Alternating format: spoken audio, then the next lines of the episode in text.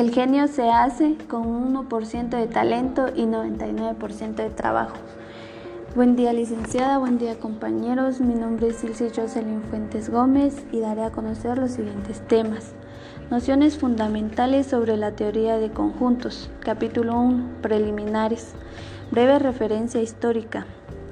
El año 1845 nació en San Petersburgo George Cantor, célebre matemático alemán cuya consagración a las ciencias exactas lo destaca como prominente artífice de las bases sobre las cuales se ha estructurado lo que hoy conocemos como teoría de conjuntos, descubrimiento del siglo XIX, cuyos álbores se remontan a la antigua cultura griega.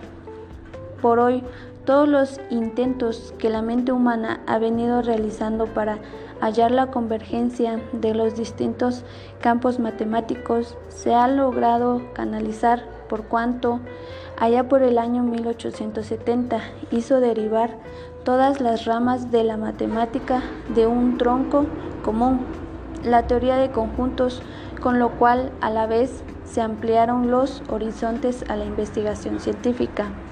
En, esta nueva concepción matemática han jugado también papel de capital importancia otros renombrables científicos como el inglés George Bull, cuyas investigaciones han coadyuvado a darle forma y sentido a esta rama del saber humano. Simbología más usual con el fin de hacer práctico y factible el manejo de operaciones, expresiones, conceptos y demás situaciones. El genio se hace con 1% de talento y 99% de trabajo. Buen día licenciada, buen día compañeros, mi nombre es Ilse Jocelyn Fuentes Gómez y daré a conocer los siguientes temas. Nociones fundamentales sobre la teoría de conjuntos. Capítulo 1 Preliminares. Breve referencia histórica.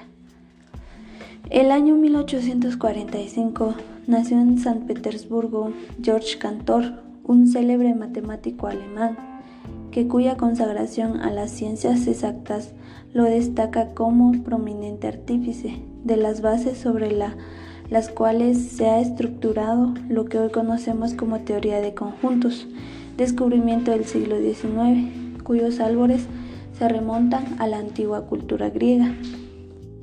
Por hoy, todos los intentos que la mente humana ha venido realizando para hallar la convergencia de los distintos campos matemáticos se han logrado canalizar allá por el año 1870. Hizo derivar todas las ramas de la matemática de un tronco común, la teoría de conjuntos, con lo cual a la vez se ampliaron los horizontes de la investigación científica. En esta nueva concepción matemática han jugado también papel de capital importancia otros renombrados científicos como el inglés Jorge Bull, cuyas investigaciones han coadyuvado a darle forma y sentido a esta rama del saber humano. La simbología más usual con el fin de hacer práctico y factible el manejo de operaciones, expresiones, conceptos y demás situaciones de las matemáticas modernas. Se han establecido una serie de signos y símbolos, de los cuales los que más usaremos en nuestro estudio inicial son los siguientes. Igual a, no igual a, menor que, no menor que, mayor que, no, mayor que, menor o igual a, no menor ni igual a, mayor o igual a, no mayor ni igual a, entre otros símbolos que encontramos en su simbología.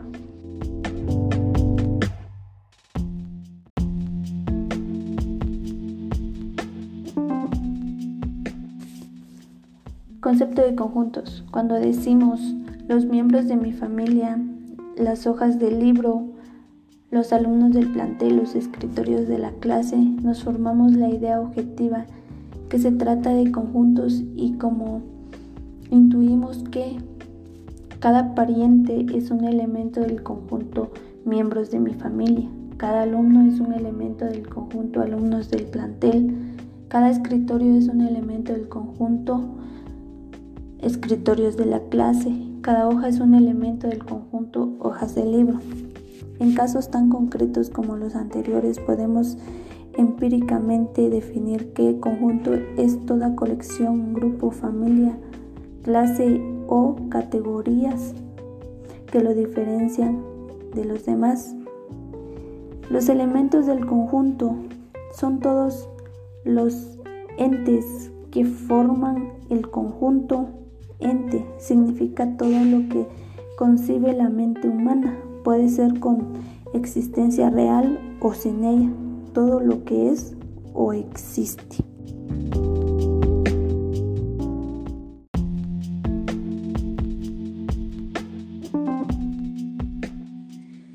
Convenios de la representación de conjuntos.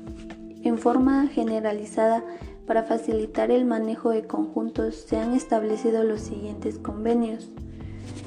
1. Que los conjuntos se representen por letras mayúsculas. 2. Que siempre los elementos del conjunto van encerrados entre llaves y separados por comas. 3. Que no se permite la, la repetición de elementos en un mismo conjunto. 4. Que en un mismo conjunto se permite la conmutación de elementos. 5. Que para las generalizaciones los elementos se representen por letras minúsculas. Capítulo 2. Relaciones de pertenencia. Pertenece a.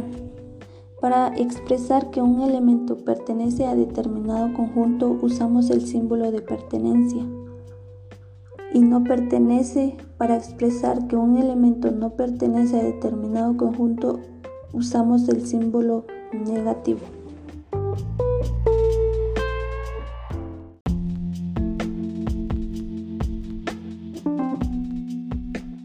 Capítulo 4. Caracterización o definición de conjuntos.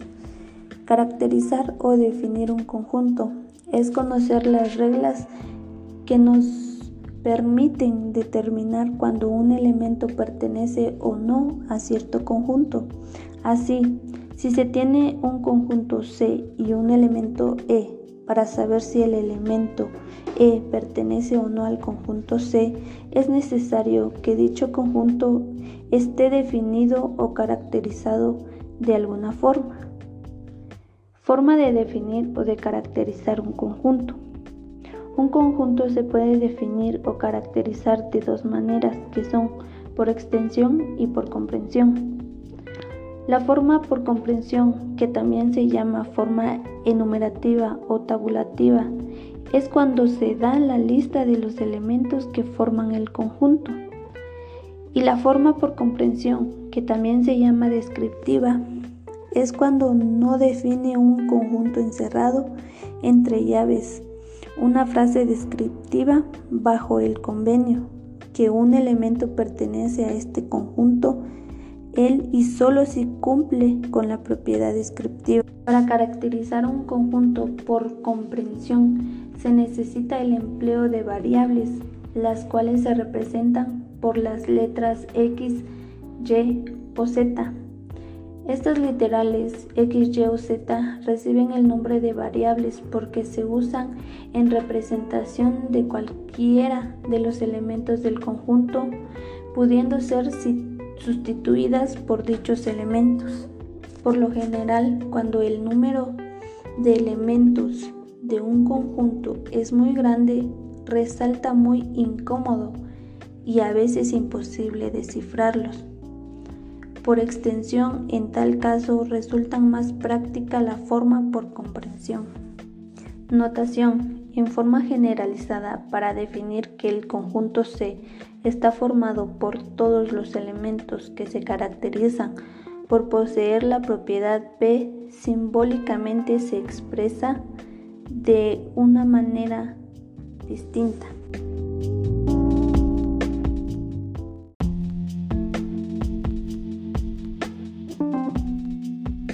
Capítulo 5. Clasificación de conjuntos por extensión.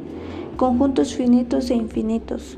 Cuando se tiene que definir un conjunto por extensión, ello es posible si y solo si su número de elementos es limitado y así se está en condiciones de poderlos enumerar.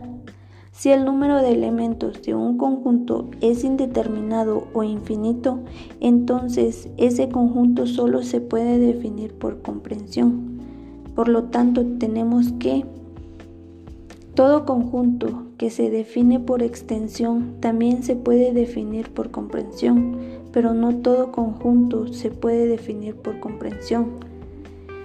Esto está condicionado a la clase de conjunto que se trata. Así los conjuntos infinitos solo se pueden caracterizar por comprensión. En cambio los finitos algunos se caracterizan de las dos formas y otros solo por comprensión. Conjunto finito.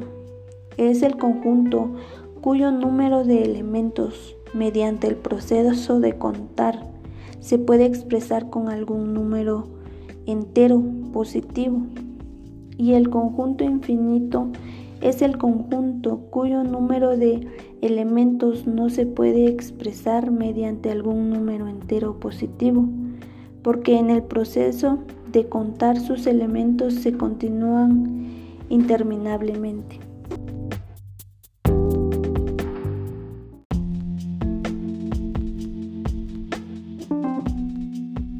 Conjunto unitario es el conjunto que tiene un único elemento, simbólicamente se representa en cero.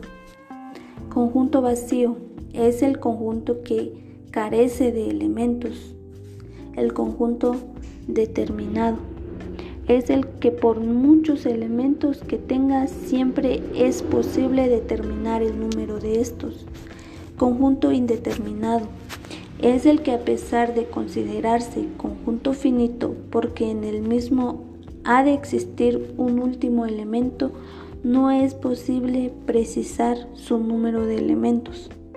Conjunto universal o conjunto universo es el conjunto que en sentido general engloba la totalidad de elementos que son de la misma clase con los elementos de otros conjuntos que se consideran parciales.